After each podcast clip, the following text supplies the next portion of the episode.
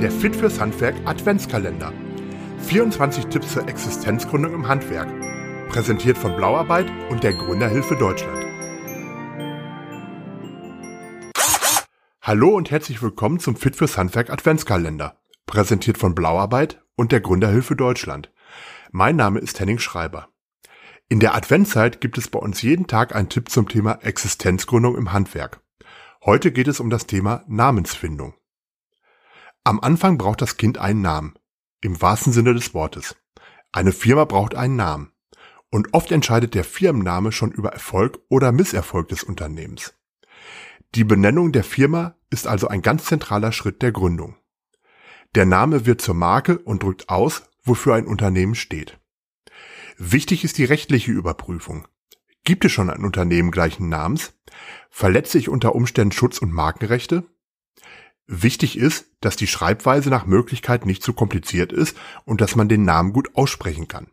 Der Name kann ein real existierender, aber auch ein Fantasiename sein. Zwingend erforderlich ist, je nach Rechtsform des Unternehmens, die Bezeichnung eben dieser. Handelt es sich um eine eingetragene Gesellschaft, also GmbH oder AG beispielsweise, muss dies auch im Namen ersichtlich sein. Bei Handwerksbetrieben ist es wichtig, dass die Dienstleistung bereits im Namen erkennbar ist. Malermeister Müller GmbH ist vielleicht nicht besonders kreativ, aber man weiß sofort, was angeboten wird. Hausmeister Service 24 klingt nach Erreichbarkeit rund um die Uhr. Irreführende Bezeichnungen sind oft unzulässig. Institut für Holzmöbel sollte man seine Schreinerwerkstatt vielleicht nicht nennen. Gerade bei Neugründungen ist es wichtig, dass der Firmenname verrät, worum es geht. Der Kunde sollte den Nutzen sofort erkennen. Man sollte auch ein wenig vorausschauend denken. Ist der Firmenname ein Name, den ich auch in zehn Jahren noch nutzen kann bzw. nutzen möchte?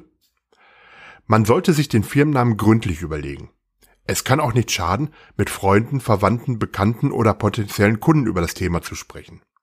Wenn da jemand sagt, oh, das klingt aber komisch, sollte man die Entscheidung vielleicht überdenken. Man sollte einen Namen finden, der die Dienstleistung widerspiegelt, rechtssicher ist und zu dem man auch stehen kann. Denn spätestens, wenn man bereits Logos und Layout entworfen, eine Homepage in Arbeit und Visitenkarten in den Druck gegeben hat, wird jede nachträgliche Änderung nicht nur ärgerlich, sondern auch teuer.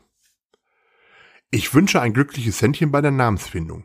Wir heißen Fit fürs Handwerk und unter diesem Namen findet ihr uns auch im Netz bei Facebook und bei Instagram. Auch morgen öffnet sich wieder ein Türchen im Fit fürs Handwerk Adventskalender. Wenn du keine Folge mit unseren Gründertipps verpassen möchtest, abonniere einfach diesen Podcast oder besuche fitfürshandwerk.de. Bis morgen, wir hören uns.